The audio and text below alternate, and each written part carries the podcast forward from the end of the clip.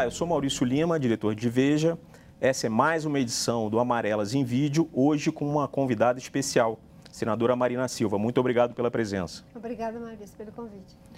O deputado federal Eduardo Bolsonaro, recentemente, fez uma menção ao AI-5, o ato institucional assinado na ditadura militar, que fechou o Congresso e restringiu liberdades democráticas. Uhum.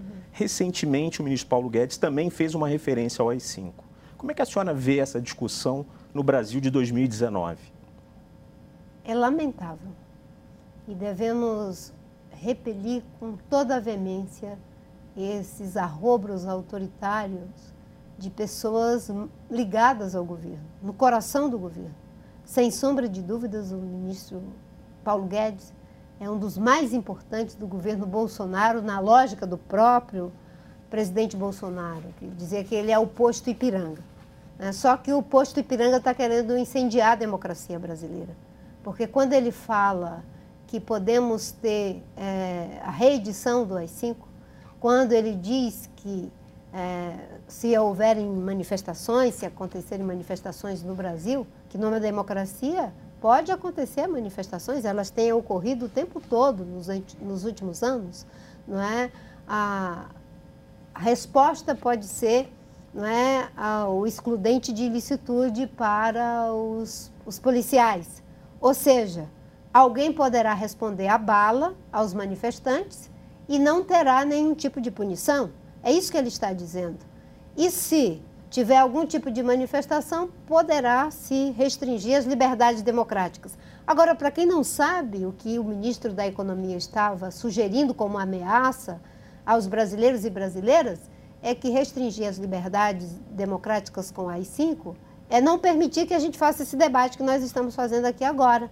É fechar o Congresso Nacional, como eles fizeram, é perseguir as pessoas, criar versões para que elas se enquadrem naquelas ideias malucas que muitas vezes eles criavam a respeito de pessoas, de jornalistas, de cientistas, de lideranças políticas, de artistas. É isso que era o ato institucional número 5. O que, a senhora acha, assim, é, qual é a intenção deles em fazer referências seguidas ao AI-5, tanto do filho do presidente quanto do ministro mais importante desse governo? Tem alguma agenda escondida? A senhora teme algum retrocesso institucional no Brasil? Eu não acho que seja escondida, é muito clara. O presidente Bolsonaro faz a apologia da ditadura. E ele faz a apologia dos ditadores. Ele que homenageia o Ustra, ele que homenageia o Pinochet, ele que faz homenagens aos tempos da ditadura. Eles são muito claros. Mas graças a Deus, a democracia brasileira tem se fortalecido, as instituições têm se fortalecido, a posição dos presidentes é, do Senado e da Câmara dos Deputados, nos dois momentos em que eles fizeram referências ao AI-5, foi muito firme, e da sociedade brasileira, dos meios de comunicação, e é isso que faz com que a gente não tenha nenhum tipo de é, saudosismo, de retorno a esses períodos terríveis da história do Brasil. O presidente Jair Bolsonaro, eu estou vendo que ele está flertando o tempo todo em estressar a sociedade brasileira para tentar criar um caminho de se perpetuar no poder ao arrepio da democracia. Porque querer utilizar e permitir que membros do seu governo falem claramente do jeito que falou, numa reunião com investidores estrangeiros, é uma irresponsabilidade. Porque você acha que alguém vai querer investir no Brasil imaginando que pode ter uma guerra, uma escaramuça, que o país vai deixar de ser democrático, de que, de repente, uma das maiores democracias ocidentais na América Latina pode reeditar em pleno é, é, século XXI a ditadura militar? Isso cria esse ambiente de insegurança para os investidores, para os investimentos. Isso é contrário a tudo aquilo que eles dizem que defendem numa economia de mercado. Numa economia de mercado, a livre iniciativa, eles querem fazer isso é, com base numa ditadura e isso deve ser motivo de preocupação para todos nós. Até porque, acompanhado desses arrobros autoritários que seguidamente eles têm, tem uma série de outros retrocessos. Você vê o que eles estão fazendo com a cultura, o que está sendo feito com a educação. Pois é, o, o governo Bolsonaro vai completar, está próximo de completar um ano agora. Qual é a sua avaliação desse período? Eu vejo um governo que se elegeu sem um programa, e exatamente por não ter um programa, ele assume não para construir, mas para destruir aquilo que encontrou. Na educação, eles estão tentando fazer política de terra arrasada. Na cultura, já é política de terra arrasada. No Ministério do Meio Ambiente, já é política de terra arrasada. Eles não dizem, é, com raras exceções, o que vão fazer, mas eles dizem muito claramente o que eles vão desfazer. E conseguiram desfazer o Ministério da Cultura, conseguiram desfazer a governança ambiental brasileira, que foi estabelecida ao longo de mais de três décadas em diferentes governos, da ditadura militar aos últimos governos, você teve ministros que eram ambientalistas, uns fizeram mais, outros fizemos, fizeram menos, mas todos eram ambientalistas e todos lutavam dentro do governo para tentar avançar. É a primeira vez que nós temos um ministro que é antiambientalista e trabalha dioturnamente para eliminar o que existia. Por exemplo, acabou com a Secretaria Nacional de Mudanças Climáticas em pleno avanço do aquecimento global que está ameaçando o futuro na vida do, da vida no planeta. É, pegou a Agência Nacional de Águas, que é responsável pelo gerenciamento dos recursos hídricos, pelos usos múltiplos da água, em situações que é de crise, às vezes em São Paulo, às vezes no Rio, às vezes em Minas, em várias situações de crise hídrica no Brasil. E colocou no Ministério do, Integra... Desenvolvimento Regional. Só que o Ministério do Desenvolvimento Regional, ele é uma das partes interessadas no uso da água para uma finalidade. Né? A finalidade econômica, principalmente, e, claro, tem a preocupação também com a dessedentação humana e animal, mas é interessado. É, e ele pega, tira do Ministério do Meio Ambiente e coloca no Ministério do Desenvolvimento Regional. Pega o Instituto Florestal, não é? E o Serviço Florestal Brasileiro e coloca no Ministério da Agricultura. O Brasil é um país que tem em torno de 60% do seu território com florestas, entre florestas nativas e florestas plantadas, mas são florestas. E essas florestas eram cuidadas pelo Serviço Florestal Brasileiro ele pega, coloca no Ministério da Agricultura assim, a, raposa cuidando do galinheiro. E enfraquece o Instituto Chico Mendes, desmoraliza o Instituto de Pesquisas Espaciais. E, na prática, o ministro do Meio Ambiente, ele está fazendo aquilo que o presidente Bolsonaro disse que ia fazer, que era acabar com o Ministério do, do Meio Ambiente. Então, é, digamos assim, menos de um ano que é mais do que retrocesso, sabe? A senhora concorda com a frase do presidente de que o desmatamento no Brasil é uma questão cultural? No Brasil, o desmatamento é perfeitamente possível de ser é, controlado e evitado. Eu, quando fui ministra do Meio Ambiente, nós fizemos um plano que passou a ser implementado em 2004, que conseguiu reduzir desmatamento por 10 anos quando o país crescia uma média de 3 a 4%, é, em 83%. Quando eu saí do governo, no período em que fiquei, de 2003 até 2008, é, não o ano todo, né, porque eu saí é, antes de terminar o ano de 2008, bem antes da metade de 2008, e eu já havia reduzido o desmatamento em torno de 74%. O governo Bolsonaro ele trabalha com esses elementos de, de linguagem para tentar esconder, disfarçar a ação deliberada que ele está fazendo de uma política totalmente nefasta para a Amazônia e para o Brasil. Por quê? O Brasil só é uma potência agrícola porque é uma potência hídrica. E só é uma potência hídrica porque é uma potência é, florestal. Se destruir a floresta, o sul, o sudeste e o centro-oeste, segundo a ciência, podem virar desertos. Como é que nós vamos ser um país agrícola sem água?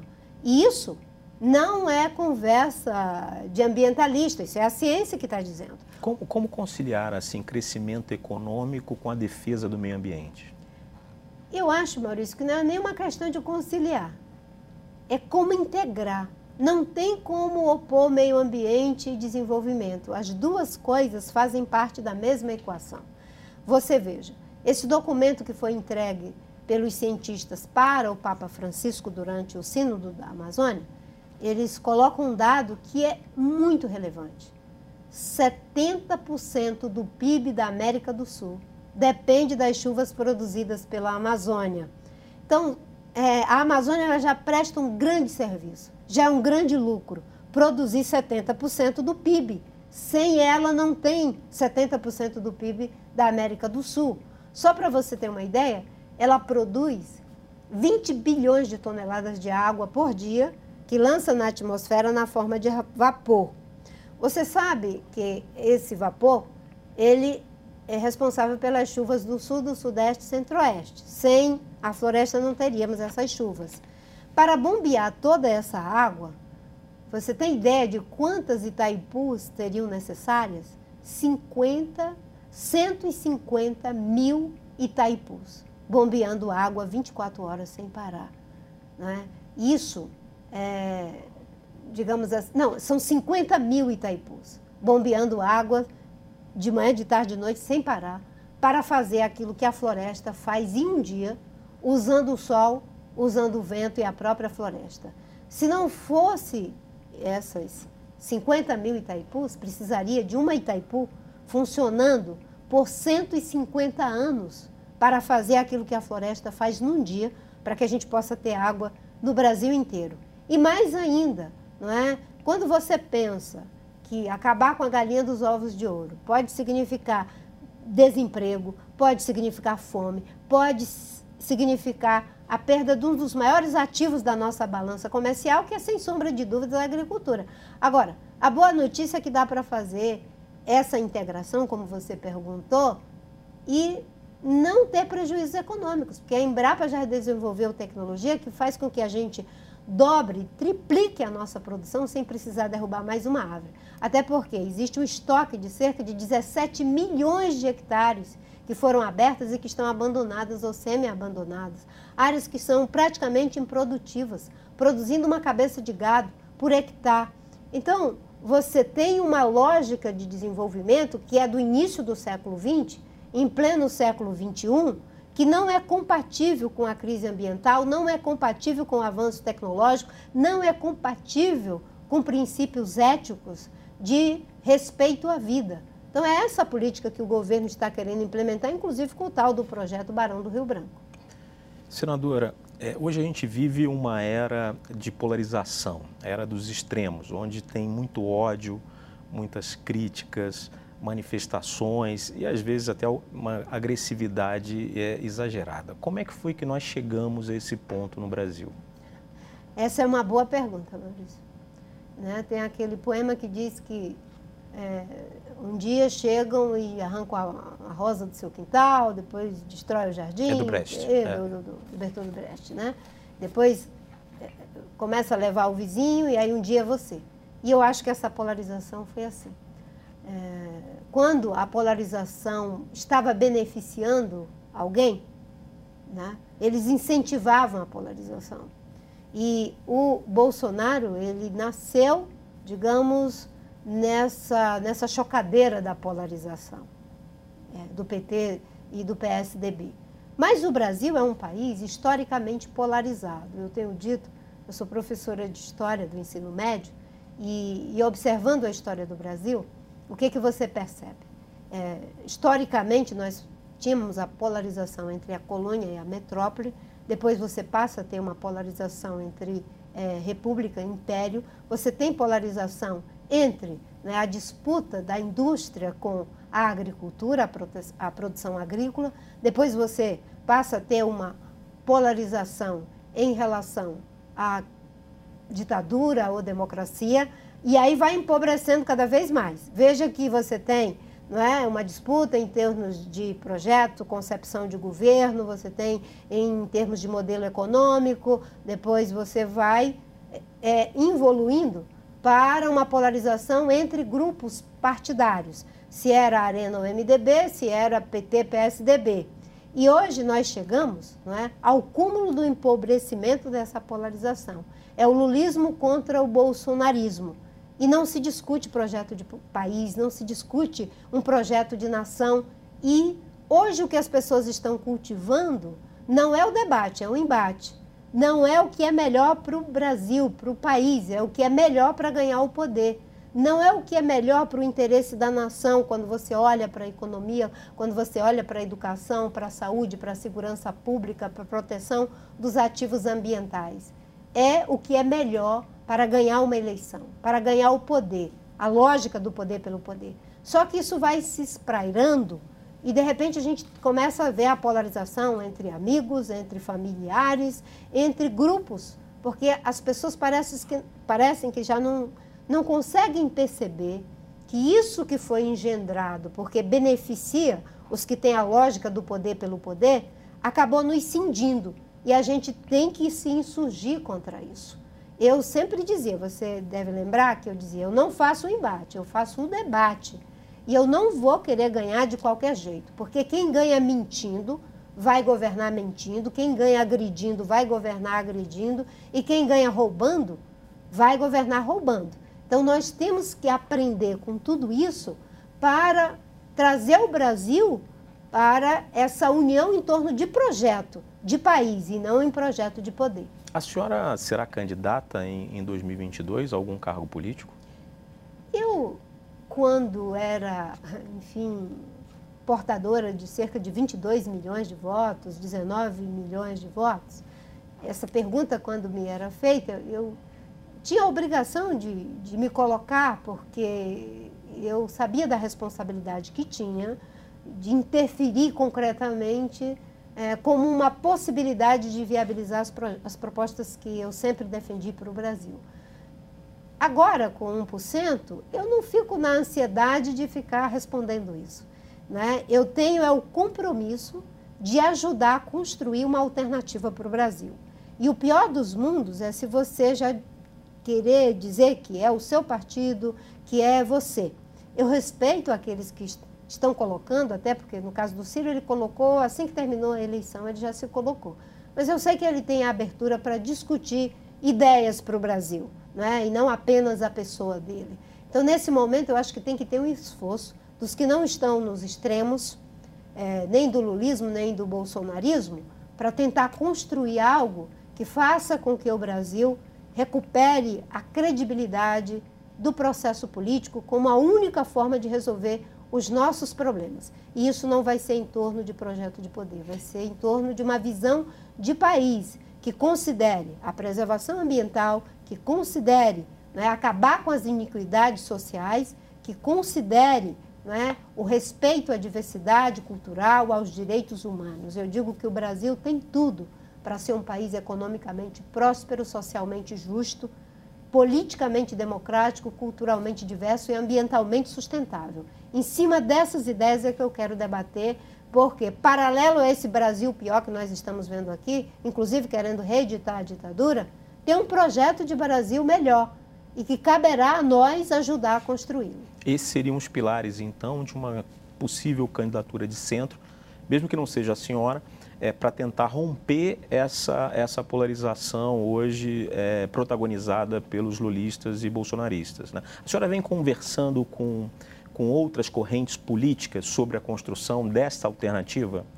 Eu tenho dialogado com algumas pessoas e o meu partido, a Rede Sustentabilidade, tem participado de um ciclo de debate, juntamente com o senador Randolfo Rodrigues, né, que envolve o PDT, o PSB, o PV. Eu tenho conversas também com Cidadania, com o Roberto Freire. E eu acho que nesse momento a gente tem que ter abertura para uma construção que leve em conta, sobretudo, é, essa despolarização, porque existem grupos que estão interessados em levar ao máximo essa cisão. E um país cindido não vai levar a lugar nenhum. Né? Nós não podemos continuar votando em função da raiva, em função do ódio, em função do medo. Nós temos que é, fazer as nossas escolhas olhando qual é o projeto mesmo, o que vai ser feito com a educação, o que pode ser feito para que se dê igualdade de oportunidade para os nossos jovens em plena disrupção tecnológica, em que milhões, bilhões de seres humanos vão ser excluídos do mercado de trabalho. O que a gente vai fazer para que os 12 milhões de desempregados, que quando a gente soma os que estão desalentados, quando a gente soma os que estão no subemprego, dá mais de 24 milhões de pessoas vivendo em situação de penúria, para que essas pessoas possam ser integradas ao processo produtivo e ter uma vida digna. Como a gente faz para ter uma educação que gera o aumento da nossa capacidade produtiva? Né? Você aumenta dois, três anos na educação de um brasileiro e não aumenta a sua produtividade. Isso é um problema da educação. Nós estamos ensinando as pessoas para enfrentar essa disrupção tecnológica ou nós estamos educando para profissões que nem existirão mais? As pessoas sequer estão sendo orientadas né, de como conduzir as suas escolhas em termos profissionais para caminhos que são muito filmes difíceis e preocupantes. Então, é esse debate que precisa ser feito e esse que é a minha causa de vida. Né, da sustentabilidade. O Brasil ele está para o século XXI como os Estados Unidos estiveram para o século XX. Os Estados Unidos é um país jovem que competiu com países de cultura milenar, de toda a Europa, e ele conseguiu, para os padrões do século XX, ser mais desenvolvido até do que eles. Nós reunimos as melhores possibilidades para fazer essa, digamos assim, essa quebra de paradigma, porque o mundo vai mudar o modelo de desenvolvimento. Ou ele muda, ou a gente chega ao ponto de não retorno, de comprometer a vida. A ciência está dizendo isso. E o Brasil é o que reúne as melhores possibilidades. Você veja, nós temos 11% da água doce. Nós temos uma quantidade enorme de área agricultável, são mais de 150, de 300 milhões de área agricultável que nós temos no Brasil. Nós somos um país industrializado, nós somos um país que tem uma base de conhecimento razoável, nós somos um, um país com um povo criativo, inventivo, trabalhador e nós temos o que há de mais importante. Nós temos ativos ambientais que os nossos concorrentes não têm. Nós temos ativos naturais que os nossos concorrentes, no sentido bom da palavra, não têm. O Brasil pode ser um país 100% energia limpa. O Brasil pode zerar o desmatamento. O Brasil pode ser um país de agricultura de baixo carbono. O Brasil pode ter uma economia, inclusive no caso da Amazônia, que o professor é, Carlos Nobre diz, né, que é a Amazônia 0.4, baseada na bioeconomia, com, usando os recursos da biociência. Eu vejo um Brasil próspero, eu vejo um Brasil saudável, eu vejo um Brasil possível. Agora, com essa mentalidade, com esse tipo de debate que, que é feito, com uma visão neoliberal extremada, que não considera tudo que o próprio pensamento neoliberal agregou ao longo de todos esses anos. Não dá para achar que você vai simplesmente concentrar cada vez mais a riqueza na mão de meia dúzia e deixar a maioria da população sem nenhuma expectativa de, de, de sonho, de vida, de prosperidade. Olha o Chile. O Chile era considerado a meca da, da, da, América Latina. Olha o que aconteceu em relação ao Chile. E nós estamos vendo aqui é, na nossa região né, o que está acontecendo na Bolívia, o que está acontecendo é, na Venezuela, o que está acontecendo agora na própria Colômbia, no Chile. O Brasil não está isento dessa, dessas situações difíceis, ainda mais com esse tipo de discurso que vem sendo feito, esse tipo de ameaça. Então, nós temos que trabalhar para que o nosso continente, que tem apenas 600, milho 600 milhões de habitantes, com uma grande quantidade de recursos naturais, ele não seja o problema, ele seja a resposta. A resposta democrática, a resposta econômica, a resposta social e cultural, porque nós podemos ser um, uma região e um país com uma diversidade cultural fantástica e não projetos hegemônicos de eliminação de culturas, de minorias, como estão fazendo alguns grupos de extrema direita, inclusive é, incentivados aqui pelo próprio presidente da República. A senhora teve uma votação é, muito grande, né, tanto em 2010 é, como em 2014, 19 milhões, depois 22 milhões de votos. Na última eleição, a senhora teve em torno de um milhão de votos. Alguma lição a ser aprendida? Alguma meia-culpa? Como é que a senhora é, explicou e, e interpretou, na verdade, esse recado das urnas? A primeira interpretação que eu faço, ela é de muito respeito pelo cidadão brasileiro. Porque a pessoa dá o seu voto depois ela recolhe e destina o seu voto para quem ela acha naquele momento que é a sua escolha. Então a minha primeira atitude é de respeito com essa vontade soberana dos eleitores. A segunda questão é que eu acho que o campo político que eu ajudei a protagonizar durante essas disputas a que você se referiu não foi capaz de se mostrar como uma alternativa à polarização e todos os demais desmandos que estavam acontecendo e que estavam sendo inclusive cultivados, que agora dá esse resultado. Né? Então, essa é uma lição. E a terceira, de que num ambiente polarizado, em que as pessoas não estavam dispostas a ouvir nenhum tipo de senão, né? Você tinha que ser visceral, frontal, né? Preto ou branco, né? É, um se é. dizendo o Supremo bem e o outro é o Supremo mal, e, e vice-versa. Qualquer discussão ou qualquer alternativa que não quisesse fazer esse jogo ia ter muita dificuldade de poder dialogar com esse eleitor. E com certeza isso aconteceu comigo, porque eu fiz uma escolha. Né? Eu Costumo dizer que eu prefiro sofrer injustiça do que praticar uma injustiça. Eu não quero ficar mentindo das pessoas. Né? A minha campanha sabia. Ninguém da minha campanha compartilha fake news, certo? Contra ninguém. Ninguém da minha campanha vai dizer do adversário nada daquilo que ele não é. Porque se você é uma autoridade política e você está pleiteando, né, está no topo é, da disputa política como presidente da República, você tem que entender que você também é um educador.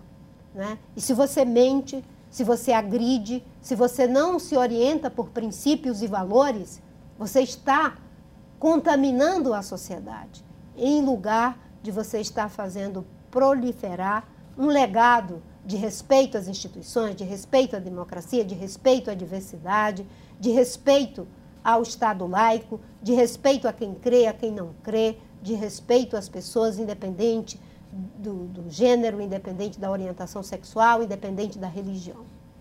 A senhora é, foi ministra do Lula, né? e o Lula recentemente saiu da cadeia e saiu com declarações um pouco mais acima do tom do que a gente imaginava que poderia acontecer. Talvez ele pudesse fazer um, um aceno mais para o centro. Como é que a senhora vê o papel do ex-presidente Lula é, nesse processo da polarização? Eu sinto que os dois lados, tanto o bolsonarismo quanto o lulismo, apostam tudo na polarização. Certa vez eu disse que eles se retroalimentam e acham que é mais fácil é, manter cativa a sua base eleitoral a partir dessa polarização um com o outro. Eu lamento profundamente que os ensinamentos da história não tenham alcançado é, boa parte das lideranças políticas no Brasil, inclusive, no caso, o presidente Lula. E eu vou me, me referir a dois exemplos. Por exemplo, o Mandela. O Mandela ganhou uma eleição, ele foi o grande artífice do fim do apartheid, e ele poderia ter se perpetuado no poder até a hora da sua morte como presidente da África do Sul. ela cumpriu o seu mandato e se ausentou para que a África do Sul encontrasse o seu caminho, a sua maneira de caminhar. Isso é a postura de um estadista. A lógica do poder pelo poder fez com que pessoas com uma história e uma trajetória bonita não é, acabassem indo por caminhos que, para se perpetuar no poder, lançaram mão de meios que hoje destruíram o próprio legado que iniciaram a construção. Tem o caso do presidente Lula querendo se manter sempre como alguém que vai disputar o poder. Acho que o PSDB cometeu um grande erro quando o presidente Fernando Henrique, em lugar de cumprir os seus mandatos, é, o seu mandato aprovou a emenda da reeleição e temos exemplos aqui na América, enfim, na, na Bolívia, no, no país vizinho, em que o Evo acabou fazendo um bom governo, incluiu contingentes importantes da maioria indígena, conseguiu fazer com que a economia boliviana eh, começasse a crescer com um desempenho que não era visto há muitos anos. Por que não preparou um sucessor? Eu não posso ter um projeto maravilhoso de país que só funciona comigo, porque eu acabo com a democracia. Nós temos que parar com essa política de pêndulo, né, em que é com um vai para um lado, é com o outro vai para o outro. A sociedade tem que começar a colocar os seus inegociáveis. A democracia é inegociável, a proteção do meio ambiente é inegociável, acabar com as iniquidades sociais é inegociável, a responsabilidade fiscal para que se tenha eficiência no gasto público é inegociável. Ganha direita, ganha esquerda, ganha centro, isso é um inegociável. Isso é ter visão de Estado, é ter visão de país. As pessoas estão fazendo no processo de reeleição, que foi uma desgraça para a América Latina, não é? Não é o que é bom para o país, é o que é bom para ganhar o poder. O Alex de Tocqueville dizia isso, que a reeleição na América Latina era um desserviço. E eu usei esse argumento junto com o Suplicy quando votamos contra a reeleição na época do presidente Fernando Henrique. Mas eu reconheço que o PSDB deu uma grande contribuição, é, inclusive o próprio Fernando Henrique, com o plano real. Isso foi bom para o Brasil. E nós não podemos reescrever a história. O PT e o Lula deram uma grande contribuição, tirando uma pequena parcela para fazer a distribuição de renda e tirar as pessoas de iniquidade social inaceitável numa democracia e num país que era a oitava economia do mundo. Nós não podemos reescrever essa história, mas se perderam em projeto de poder pelo poder e é isso que gerou tudo isso que está aí. A senhora é evangélica, mas nunca misturou esse assunto com a política. Mas hoje, uma parte importante do apoio ao governo Bolsonaro vem do eleitorado evangélico que se identifica com a agenda conservadora é, do presidente. Como é que a senhora vê esse fenômeno? Eu tenho um temor muito grande com a instrumentalização da fé, seja por quem seja no processo político. Os cristãos evangélicos, como os cristãos católicos, como os budistas, como os ateus, como é, todas as pessoas, independente do credo, têm o direito de fazer as suas escolhas políticas. Né? Nós, os evangélicos, somos um contingente muito grande e devemos exercitar a nossa cidadania política. O que não pode haver é nenhum tipo de instrumentalização da fé.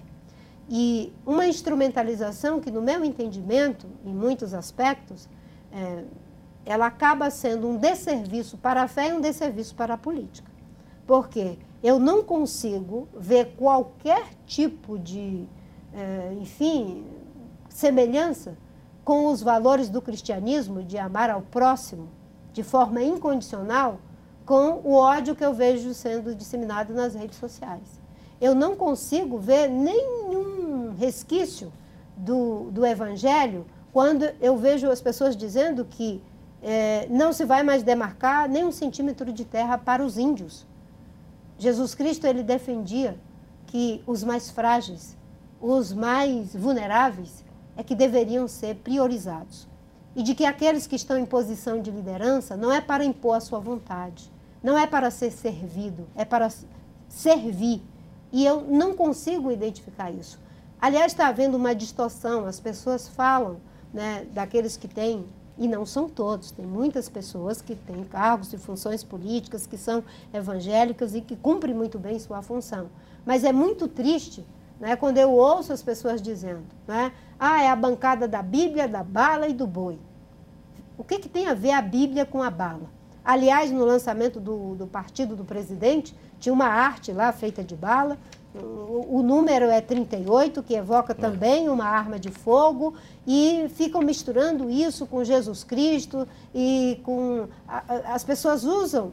É, conhecereis a verdade e a verdade vos libertará, e de forma leviana diz que quem derramou o, o, o, o petróleo foi o Greenpeace. Diz que quem tocou fogo na Amazônia foram as ONGs.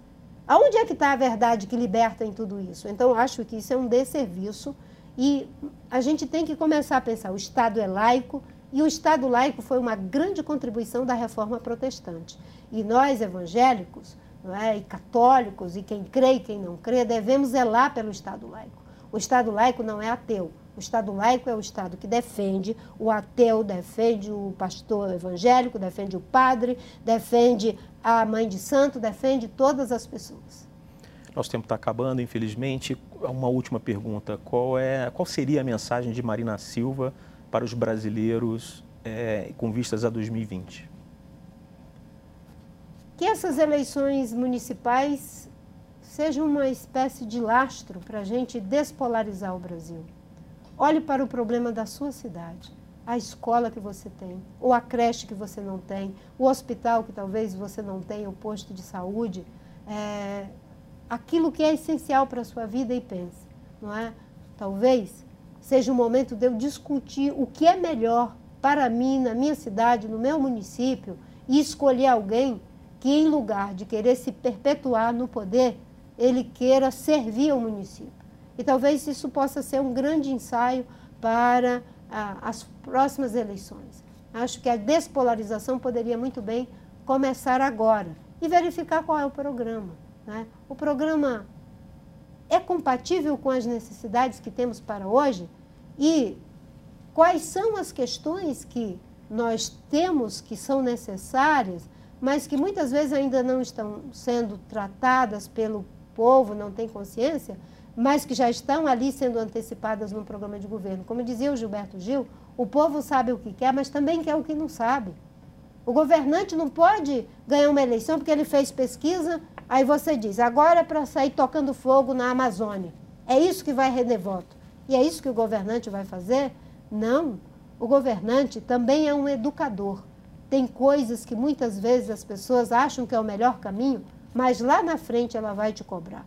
Por que, que você, que tinha todos os meios de conhecimento científico, de base legal, institucional, fez uma coisa que era contrária aos interesses estratégicos do seu povo e da sua nação. Muito obrigado, senadora. Esse foi o Amarelas em Vídeo com Marina Silva.